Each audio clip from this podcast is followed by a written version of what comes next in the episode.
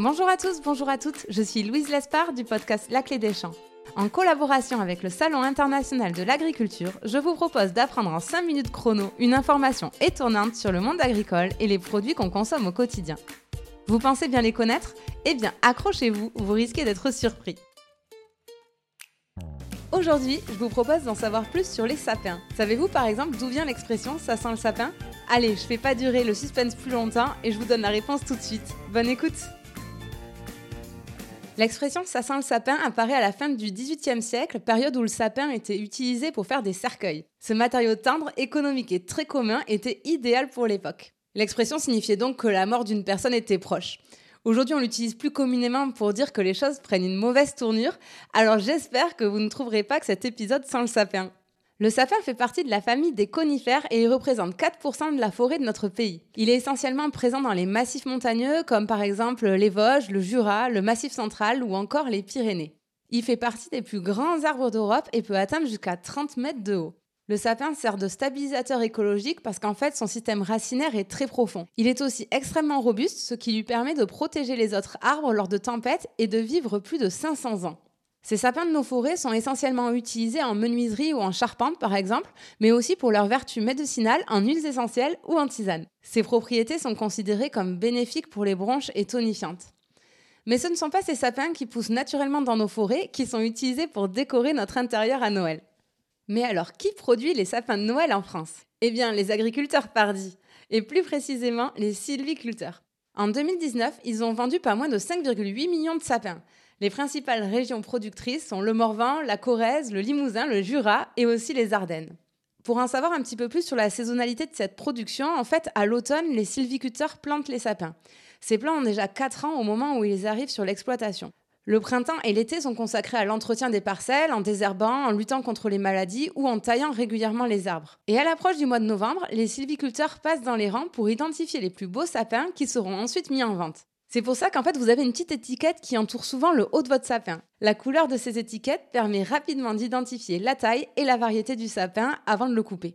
Le sapin qui décorera votre intérieur aura alors autour de 7 ans. Les plus grands sapins qui décorent les grands magasins ou les villes peuvent avoir jusqu'à 20 ans. Et oui, il en faut du boulot pour vous offrir le plus beau des sapins. Alors petite précision, du coup, pas d'inquiétude, la vente de sapins de Noël ne participe pas du tout à la déforestation. Ce sont des parcelles dédiées à cette culture et les arbres sont continuellement replantés pour remplacer ceux qui ont été coupés. Par contre, c'est un métier très saisonnier puisque toutes les ventes des sylviculteurs se font sur un mois, entre début novembre et début décembre. Autant vous dire qu'il ne faut pas se louper. C'est bien beau d'acheter tous nos sapins pour décorer notre intérieur, mais d'où vient cette tradition? Eh bien, pour tout vous dire, c'est un peu flou.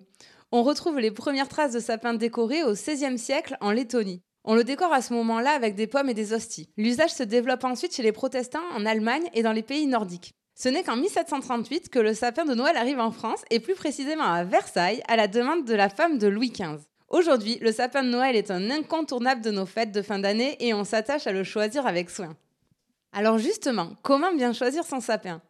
Il existe d'abord différentes variétés de sapins. Les deux principales sont l'épicéa et le norman. L'épicéa commun est l'espèce la plus vendue. Sa croissance est rapide et il est en forme de pyramide. C'est le meilleur rapport qualité-prix, mais par contre, petit hic, il perd vite ses épines. Le Norman, lui, est d'origine russe et sa pousse est lente et régulière. Il coûte plus cher, mais garde ses épines une fois installé dans votre intérieur. Enfin, il existe d'autres espèces comme le sapin bleu, le sapin noble ou encore le sapin inversé. Bref, il y en a pour tous les goûts et l'important est que vous choisissiez le sapin qui vous tape à l'œil en arrivant chez le vendeur.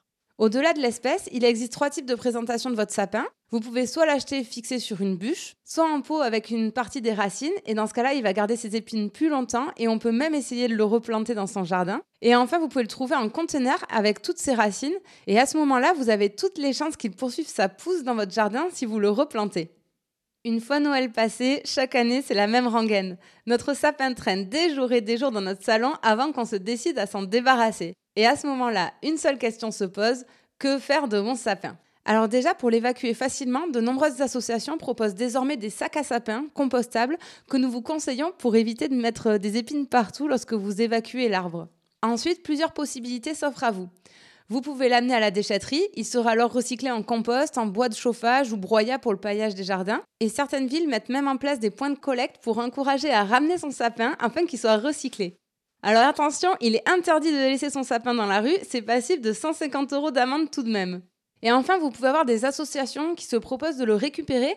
C'est par exemple le cas sur la façade atlantique où les sapins sont utilisés pour consolider les dunes. Bref, n'hésitez pas à contacter votre mairie pour savoir quelle solution s'offre à vous.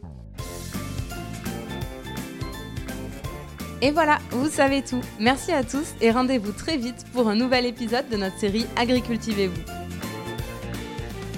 Agricultivez-vous est un podcast imaginé et écrit par le Salon international de l'agriculture et par Louise Lespard du podcast La Clé des Champs. Le paysage sonore et la réalisation du podcast sont signés Margot Labarthe du studio de création M'entends-tu.